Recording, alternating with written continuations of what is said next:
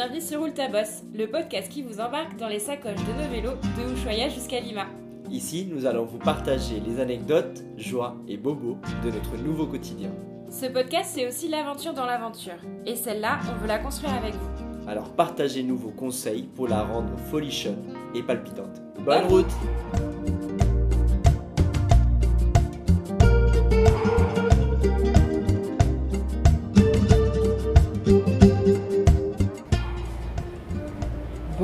tous, on est le jeudi 6 avril 2023.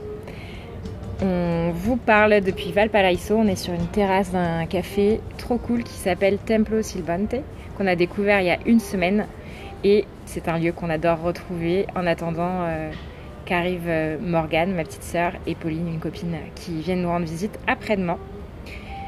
Dans cet épisode, du coup, on va vous parler de la deuxième partie du mois de mars, la deuxième quinzaine de mars, de Puerto Barras, là où on vous a quitté, jusqu'à Valparaiso. Donc euh, cette, cette euh, partie euh, lac et rivière chilienne qu'on entamait à la fin du, de l'épisode précédent. Et c'est aussi pour nous la dernière période en Patagonie. Un peu triste. On est un peu triste. du coup, comme c'est la fin du mois, on va vous faire les stats du mois de mars, comme, comme à chaque fois. Donc en mars, on a dormi 10 nuits dans un lit, 7 nuits en camping. On a fait 13 campings sauvages bivouac. On a parcouru 977 km, dont 12 331 mètres de dénivelé positif. Donc c'est le mois où on a fait le plus de dénivelé pour le moment. Et on a fait 21 jours de vélo. Et pour finir, en mars, on a eu 6 jours de pluie, dont 2 jours sur cette, euh, sur cette deuxième quinzaine de mars. Alors pour commencer, Diego, est-ce que tu peux nous parler un peu de la météo de cette période? Bon, vous avez déjà eu un petit euh, avant-goût avec euh, le nombre de, jours de pluie là, les deux, jours. C'est vrai que c'était c'était que deux jours, mais pour moi ça a été quand même un peu marquant parce que bah, en fait c'est des journées où ça nous a quand même empêché de, de continuer à faire du vélo. On s'est dit à la fin de Chiloé, bon c'est bon, euh, c'est fini, la pluie c'est derrière nous. Sauf qu'en fait on découvre qu'on est en train de rentrer dans la forêt humide valdivienne, qui est quand même quelque chose de presque mondialement connu pour les quantités de pluie où il tombe. En fait, on le voit tout autour de la végétation, tout est vert, très vert, très sauvage. Et en fait, nous, on n'a eu que deux jours de pluie, mais après, c'est vrai que tout le reste du, moment, du temps, bah, c'était couvert, c'était euh, humide. Le, soleil quand commençait quand même à nous, à nous manquer. Et euh, heureusement, maintenant, le jour où on vous parle, où on enregistre ce podcast, on est à Valparaiso et il fait super beau. Alors la météo du moment, elle est un peu, euh, un peu je dirais, entre pluie, humidité et euh, soleil, 20 degrés sur ces derniers jours. Pour compléter, donc c'est pas, c'est un peu météo, mais un peu période, mais on est aussi sur une météo automnale. on avait quelques petits indices depuis quelques temps. Après les murs, les pommes. C'est vrai qu'on n'avait pas tout de suite fait le lien, mais en France, les pommes, c'est euh, vers euh, fin septembre, début octobre. Euh, les feuilles mortes.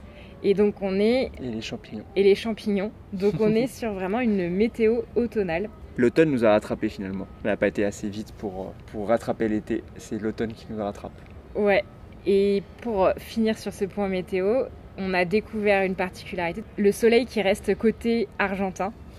Euh, et, ça a été prouvé à plusieurs reprises avec plusieurs témoignages de personnes qu'on a rencontrées qui passaient juste la frontière et euh, trouvaient le soleil, ou dans l'autre sens, arrivaient juste côté chilien et avaient la brume dès qu'ils traversaient le côté, le côté chilien.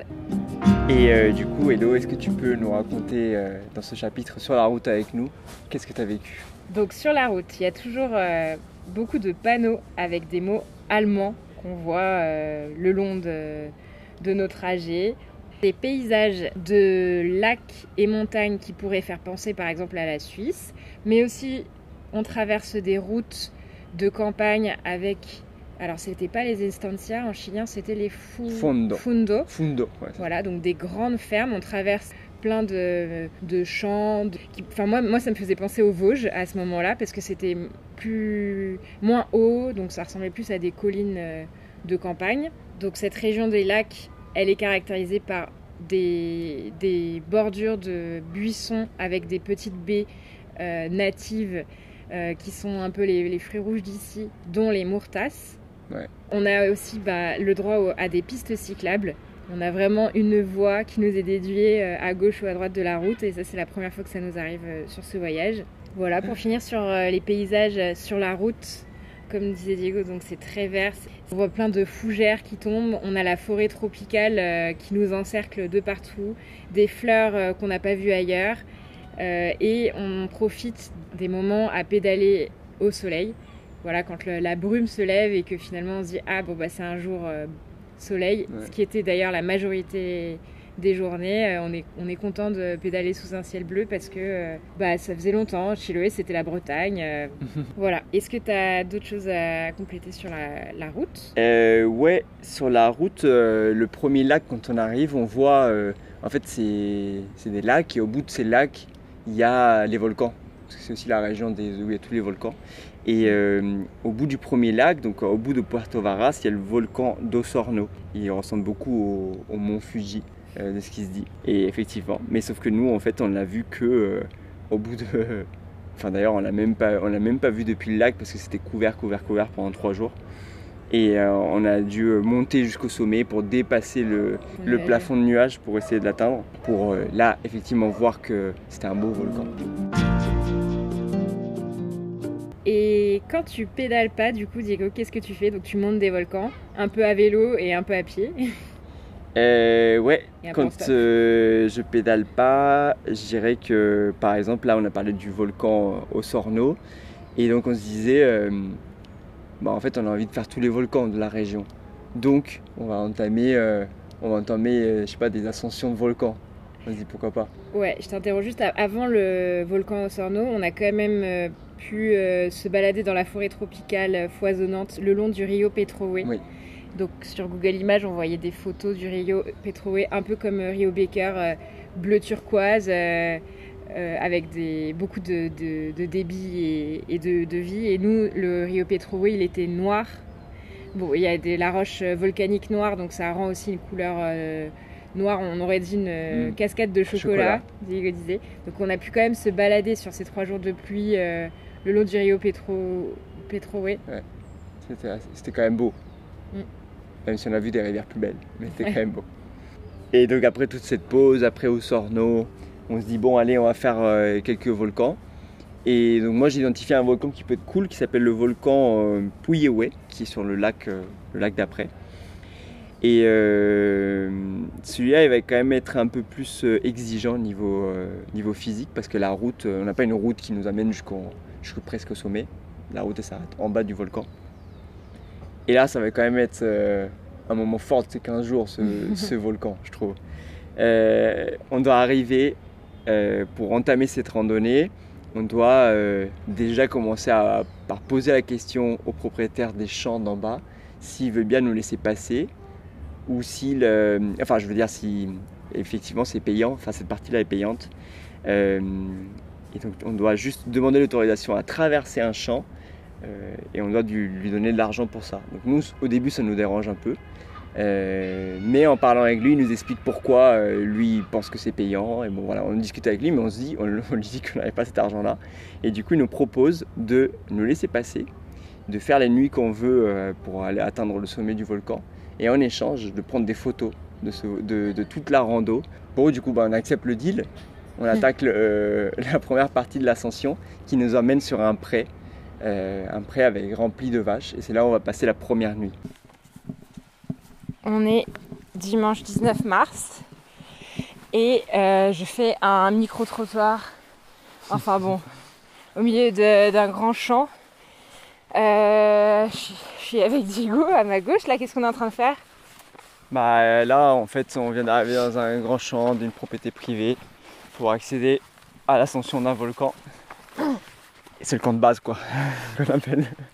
Et en fait, euh, le mec qui nous a mis un point GPS, il nous a dit bon écoute, là tu auras de l'eau.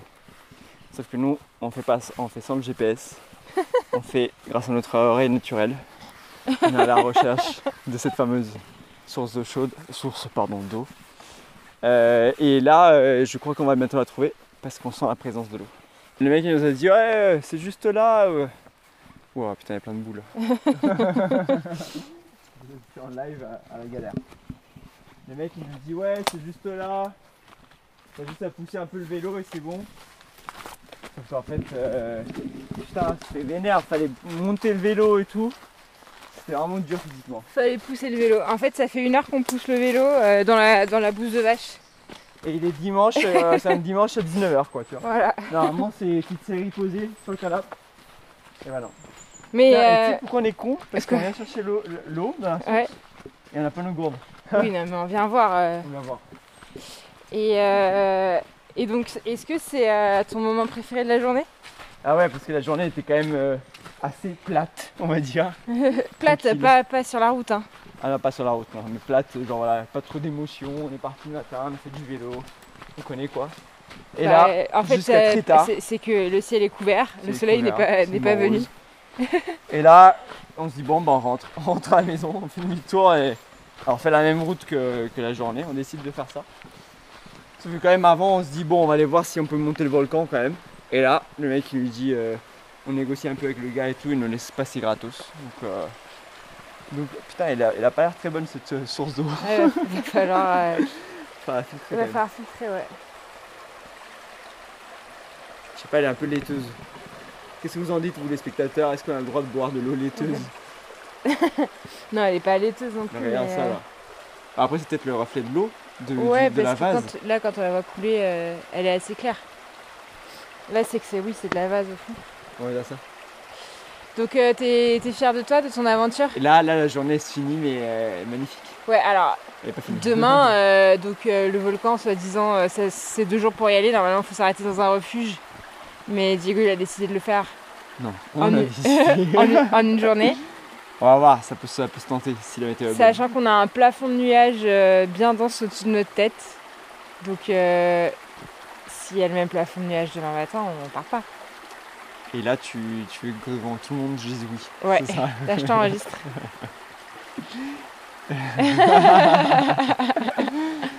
Je croise les doigts. Toi, t'as encore les- croise les doigts t'as derrière. encore l'espoir de me faire partir Écoutez. avec euh, les nuages. Je croise les doigts dans ma chaussure et je lui serre la main. Mais euh, attends. Là, t'as encore l'espoir. Là, tu te dis, vas-y, tu, m'as amené jusqu'ici. Elle va bien partir demain matin. euh, On verra. D'un commun accord autour d'un petit déj que j'aurais préparé avec beaucoup d'amour. 10 Bon, allez, on vous tient au courant demain. hein. Allez, ciao. Allez, ciao. Et le lendemain matin, on se disait est-ce que est-ce qu'on fait La- l'ascension ou pas La même question que tous les matins. Puisque du coup, euh, gros brouillard, Ouais. euh, gros nuage la veille. euh, du coup, j'étais là, mais vas-y, on va pas se faire euh, 1800 mètres de dénivelé pour être dans les brouillards toute la, Et on, toute la rando. et on crée un deal, un deal avec Hello avant de, avant de faire la nuit. Euh, je lui dis Hello, si demain le plafond de nuages est aussi dense que ce soir, je te promets, on rentre et on arrête tout là. on arrête, on arrête d'essayer de monter ce volcan là, c'est bon, on en a marre, il fait moche tout le temps. euh, on, on rentre et on continue notre trip. Et euh, là, j'ouvre le. Je, je me souviens encore d'ouvrir le, le- la tente et de voir qu'il y avait un rayon de soleil qu'on n'avait pas vu depuis longtemps. Et là, mais c'était c'était le bonheur parce que ça y est, on pouvait aller faire enfin cette rando, aller voir ce volcan et, euh, et une belle journée commençait. Et on s'est tellement dépêché parce qu'on savait qu'à partir de midi, les nuages allaient revenir d'après la météo. Donc on s'est dit, il faut vraiment qu'on soit au sommet à midi. Donc en fait, on a tracé et au lieu de mettre 5 heures à monter, on a mis 2 heures et demie à monter jusqu'en jusqu'en haut. Et surtout qu'en fait, euh, vu que ça faisait longtemps qu'on n'avait pas vu le soleil comme ça aussi fort, bah peu importe le dénivelé qu'il y avait, et le soleil il nous, touchait le dos comme ça, il nous faisait un peu de chaleur, nous on était contents, on était juste concentrés sur le soleil qui faisait trop du bien, et le dénivelé il passait euh, sans se poser de questions. Et là, vas-y.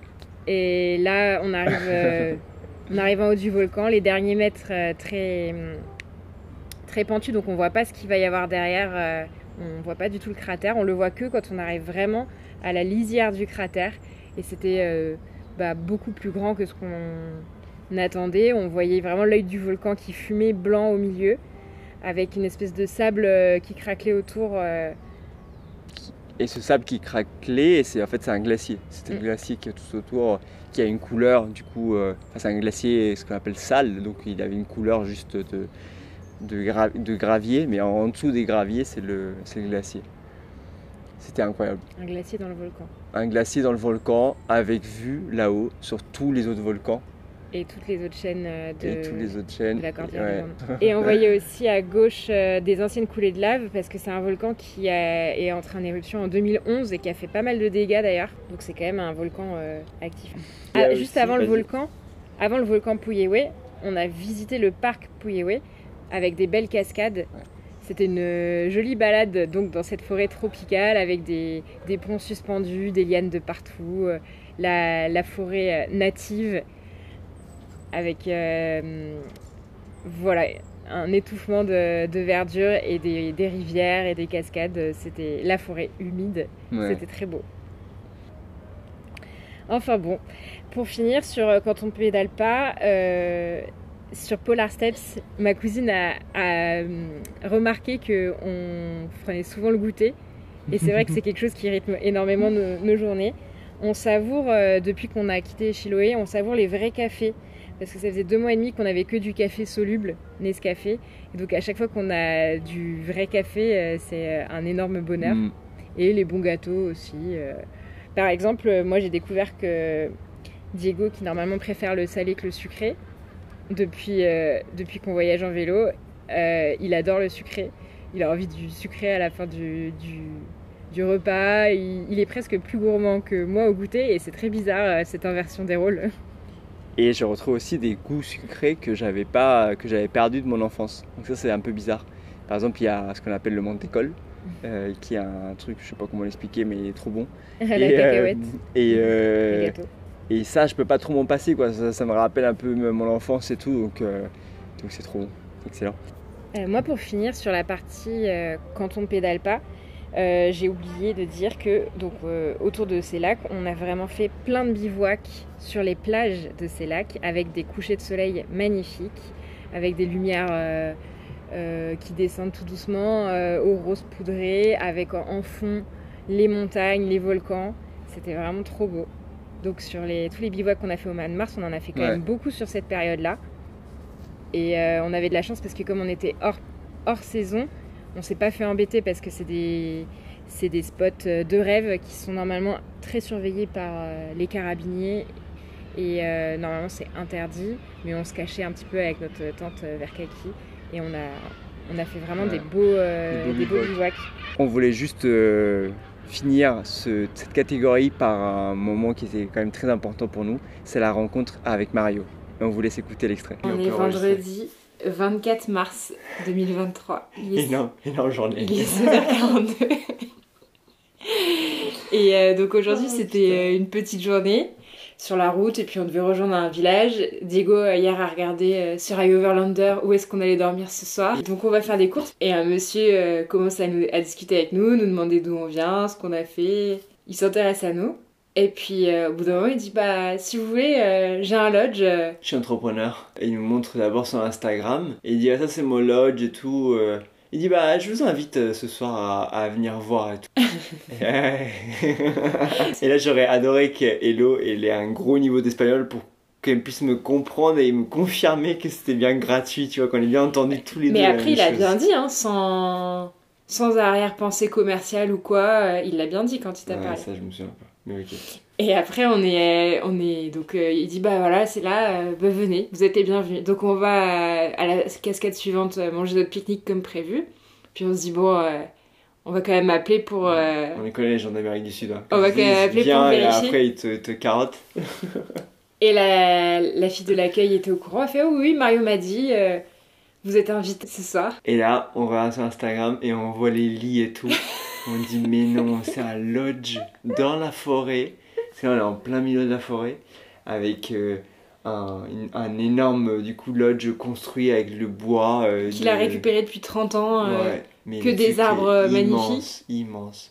Et en gros, le mec, il me dit, euh, il me dit ouais, moi je veux bien, moi je vous propose ça et tout, de, de venir là passer la nuit chez moi. Et en échange, bah vous mettez un peu, faites un peu de pub pour nous sur les réseaux sociaux et tout pour faire découvrir notre endroit.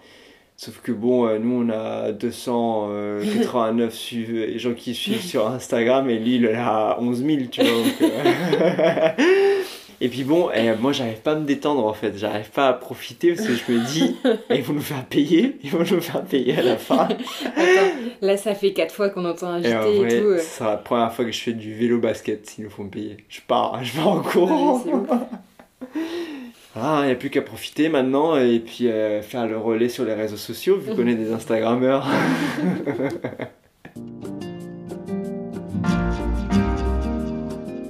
On va passer à la catégorie les grands titres. Et eh oui, ça y est, c'est les grands titres de Diego. Mais pas que moi. Là, on va, le faire, là on va le faire, là, on le fait ensemble. Euh, en fait, on savait déjà qu'on allait traverser une région qui était la terre d'un groupe autochtone qui s'appelle les Mapuches, mais on ne savait pas vraiment quand. Euh, moi, c'est euh, les Mapuches, j'en entends parler depuis que je suis, je suis jeune parce qu'on nous apprend ça un petit peu à l'école et tout. Euh, mais évidemment sans avoir un œil d'adulte là-dessus, donc je connais pas plus que ça. Je connais juste que c'est un, groupe, un groupe autochtone qui habite dans une région du sud du Chili et sud de l'Argentine. Et en fait, quand on était en France, moi j'avais dans mon, dans, mon, dans mon école d'ingé, on a créé une association qui s'appelle Kumetun, qui est une association pour la sensibilisation de, de l'écologie.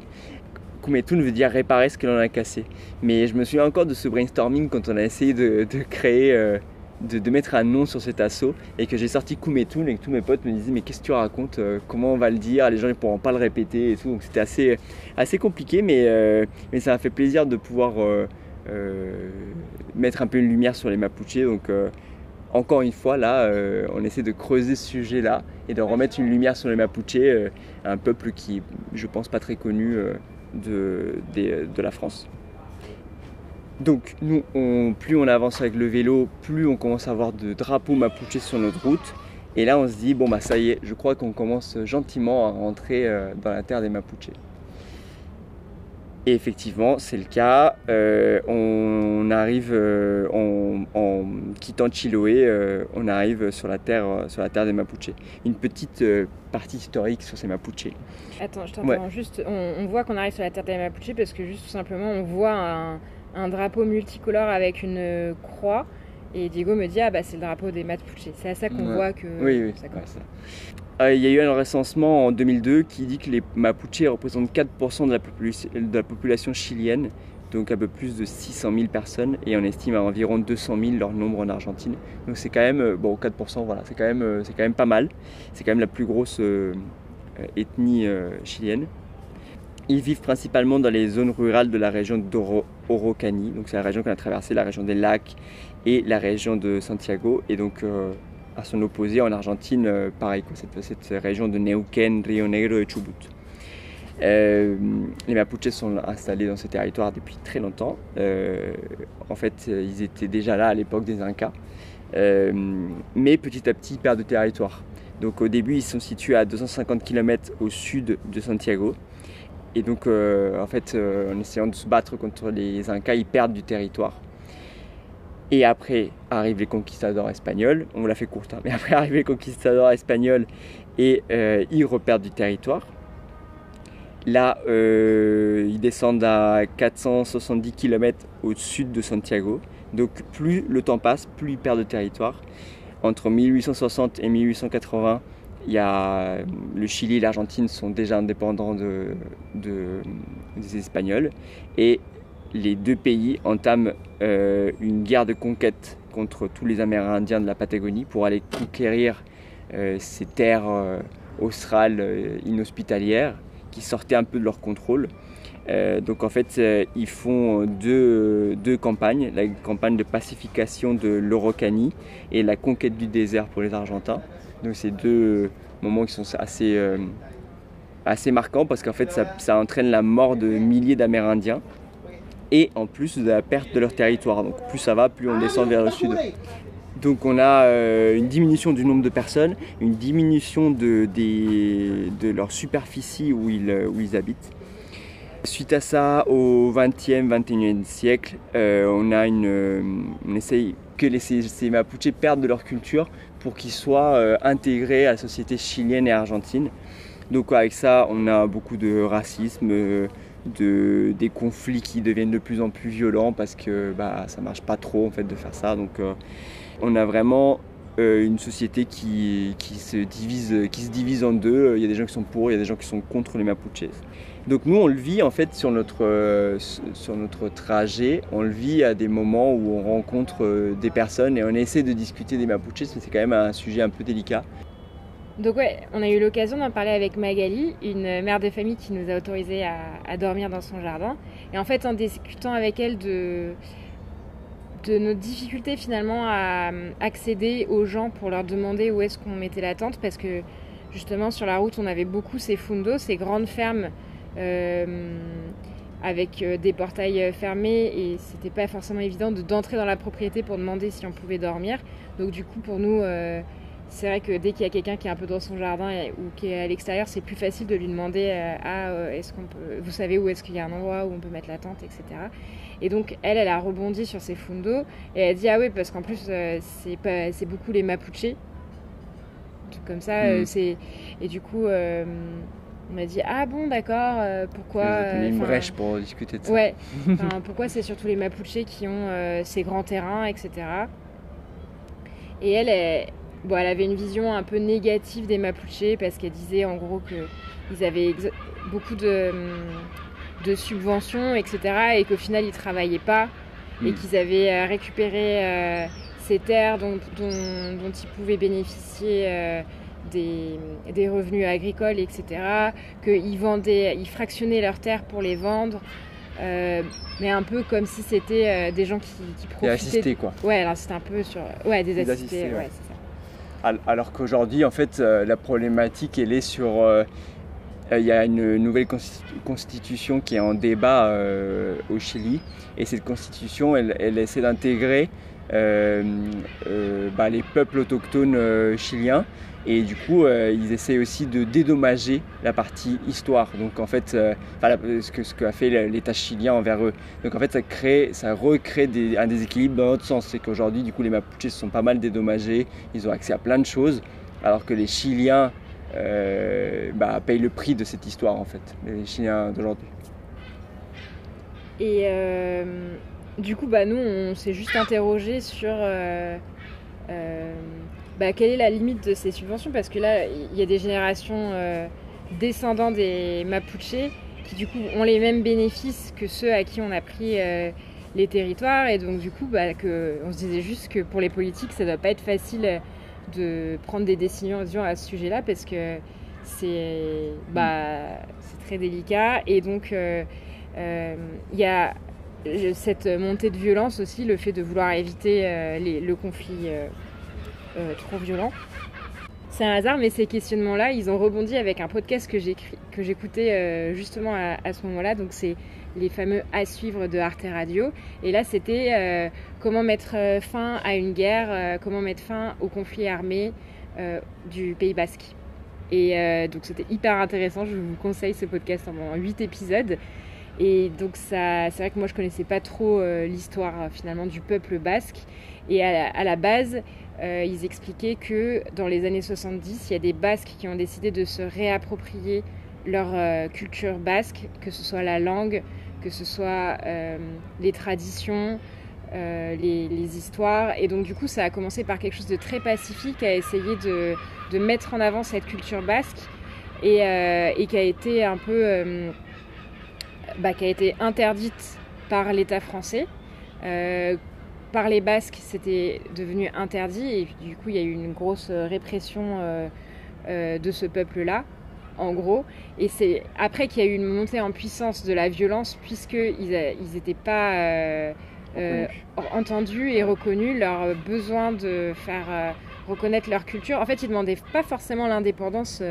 finalement, c'est juste ils demandaient le droit d'en discuter mais c'est pas forcément. Euh, il y a la moitié des Basques qui veulent être indépendants et l'autre moitié ils veulent juste euh, une reconnaissance de leur identité, une reconnaissance euh, officielle de cette culture-là. Et, par exemple là pour les Mapuches, c'était pareil. Au, départ, ils voulaient juste une reconnaissance de, la langue mapuche, de l'artisanat mapuche, de l'histoire et de la culture, une reconnaissance officielle, mais c'est le fait d'avoir étouffé ces envies-là qui ont fait monter euh, la violence euh, progressivement. Donc ça, ça met en écho, euh, d'ailleurs là je, je dis un peu spontanément, mais finalement, ça fait penser à ce qu'on entend sur les médias pour les retraites. Au début, on commence pacifiquement et qu'après, la montée de Mm. violence vient par l'absence de, de dialogue. Mais tout ça pour dire que nous, ça nous a paru intéressant de vous parler des, des parce que euh, moi, c'est un, un nom que je connaissais pas forcément. On va dire que en faisant un raccourci de Hello et Diego euh, complètement pas euh, calé en géopolitique, euh, en, en ethnologie, euh, etc., que c'est un peu euh, les Basques de- du Chili et de l'Argentine. Concernant la petite rubrique espagnole, est-ce que tu as noté des petites infos sur cette période-là, Diego? Moi, j'ai mis euh, rien à signaler sur cette partie-là. Ok. Alors, euh, moi, j'ai noté que quand on a discuté à Puerto Barras euh, pendant notre dernier resto avec Timo et Anna, avant que eux ils partent euh, côté argentin, Timo disait Ah, j'aimerais bien des, podcasts en espagnol. Il disait qu'il essayait de lire en espagnol, etc., pour apprendre l'espagnol. Et du coup, moi, ça m'a donné envie de reprendre un podcast que j'avais découvert qui s'appelle Not in Spanish. C'est des dialogues entre un anglais et une espagnole. Et ils essayent de. Enfin voilà, c'est un podcast pour apprendre l'espagnol, mais que je trouve très bien fait. Et euh, ça m'a remotivée, notamment pour euh, essayer d'apprendre un petit peu plus euh, le passé. Parce que je suis vraiment bloquée au stade, je parle que au présent. Et quand on raconte sa journée ou ce qu'on a fait depuis le début du voyage, utiliser le passé, c'est vraiment important. Donc, donc voilà, il y il y a en tout cas une remobilisation, une remotivation grâce au podcast que j'avais mis de côté. Et je me disais aussi par rapport à l'espagnol que comme là on, on va quitter le Chili, là c'est le dernier épisode euh, sur notre partie euh, du voyage au Chili, et euh, c'est marrant parce que je crois que je suis sensible avant Diego sur euh, les onomatopées ou les tics de langage caractéristiques que j'entends au Chili. Donc par exemple au début, quand on était dans le sud du, Chili, j'entendais vachement le ah. Même je demandais à Diego ce que ça voulait dire ya en espagnol et en fait c'est juste une onomatopée euh, pour ponctuer toutes les phrases des Chiliens euh, dans le sud du Chili.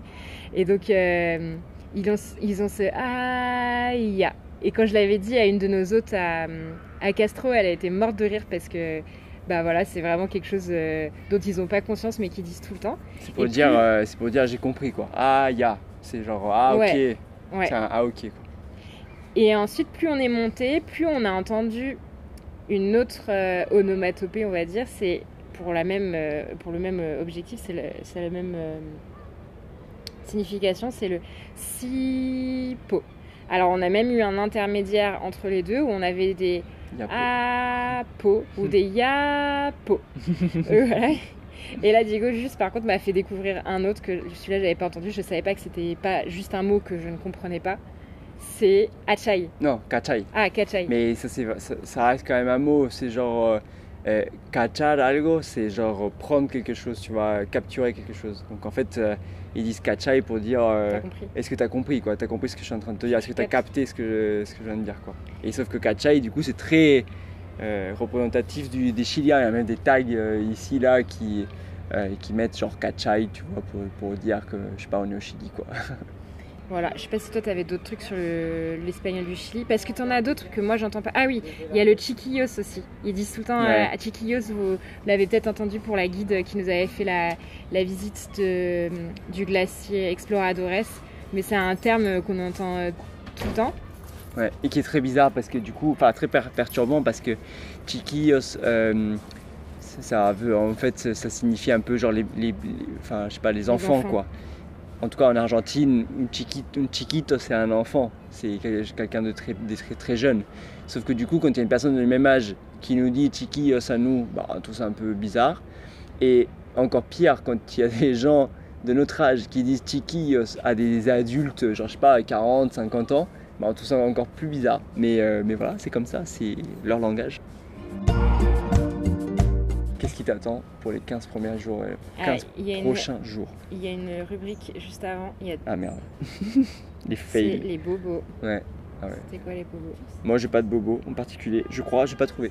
Non, mais c'est rien, c'est juste on a vécu notre, euh, notre première crevaison. Ah et que c'était drôle de se Mm. dire que après tout le ripio euh, qu'on a passé précédemment, C'est une petite épine de sapin euh, qui a crevé le, le pneu de, de Diego. C'est vrai, c'est vrai. Dans les trucs euh, pas forcément agréables, il y a aussi les limaces euh, qui adorent les chaussures de Diego. Et donc, du coup, quand on faisait des campings sauvages, il a plusieurs fois dû enlever des énormes Ah ouais, limaces noires de ses chaussures le matin ou de ses chaussettes. En fait, euh, quand j'étais petit, on me disait toujours ouais, fais attention avant de quand tu te lèves le matin, fais attention quand tu mets tes pieds dans les chaussures parce qu'il y a des y avoir des serpents, des machins, des scorpions, tu vois, des trucs comme ça qui se foutent dans- dans tes chaussures. Donc là, plus on monte, plus je lui dis attends, je vais quand même commencer à gentiment faire attention. Et là, euh, je- j'essaie de faire gaffe parce que je vois de la bave tout autour de ma chaussure. Je dis ah, c'est quand même chelou ça.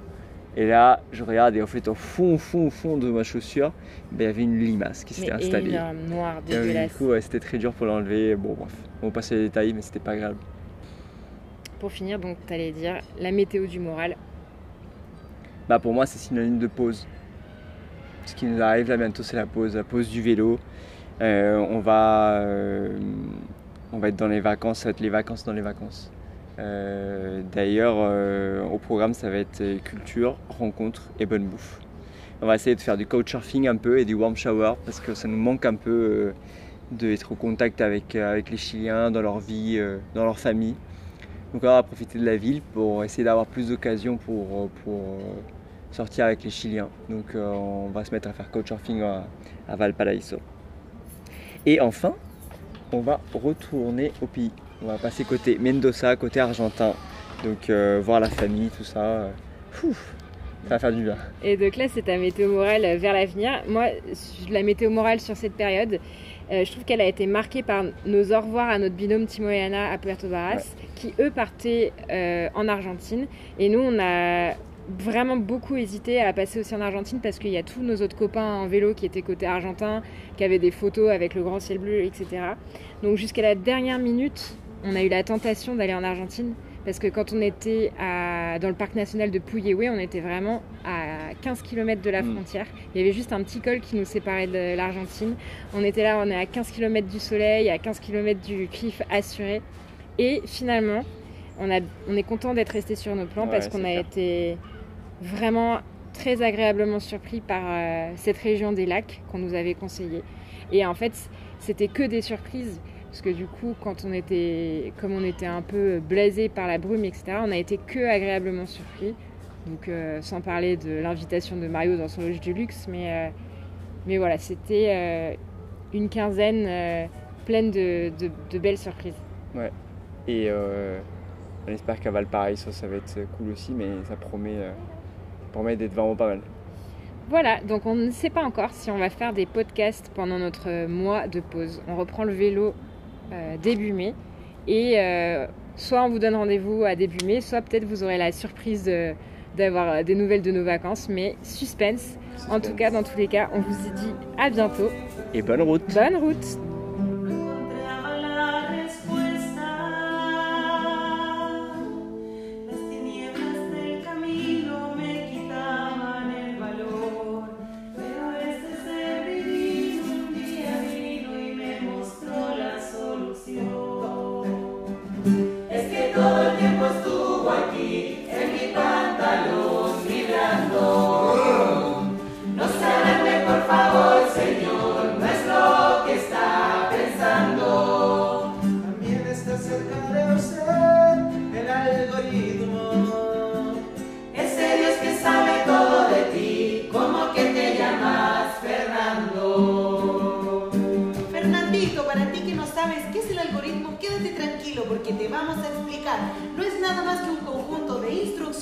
reglas definidas y no ambiguas, ordenadas, infinitas, que permiten típicamente solucionar un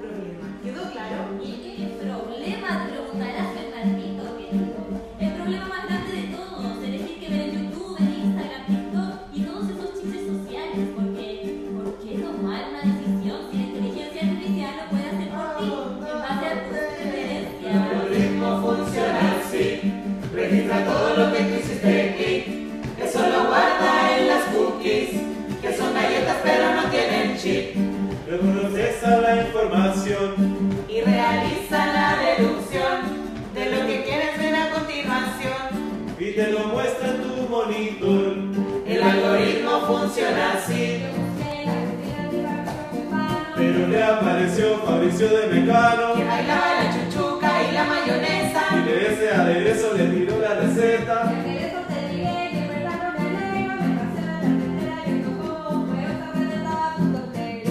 Con su suegro. Espera, eh, ¿estaba viendo video de Punto Negro?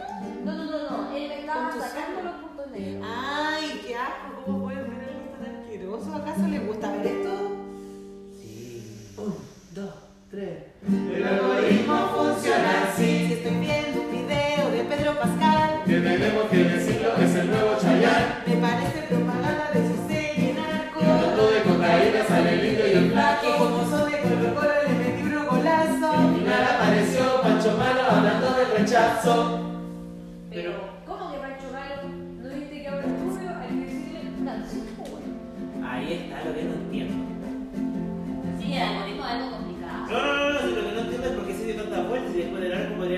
Pancho ahí mismo y todo el. Y lo que otro que no entiendo es por qué me entero de los cagüines de la farándula en contra de voluntad y más encima media nomás. Ay, no digáis eso. Si no fuera por el algoritmo, nunca habríamos sabido que el pique se cagó a la Shakira con la Maiter City. Pero, eso no es lo importante, lo importante es contar con alguien que te escuche, que te entienda, que te conozca, que te vea lo que pides, como psicólogo. Pero entonces el algoritmo no es viejito pascuero,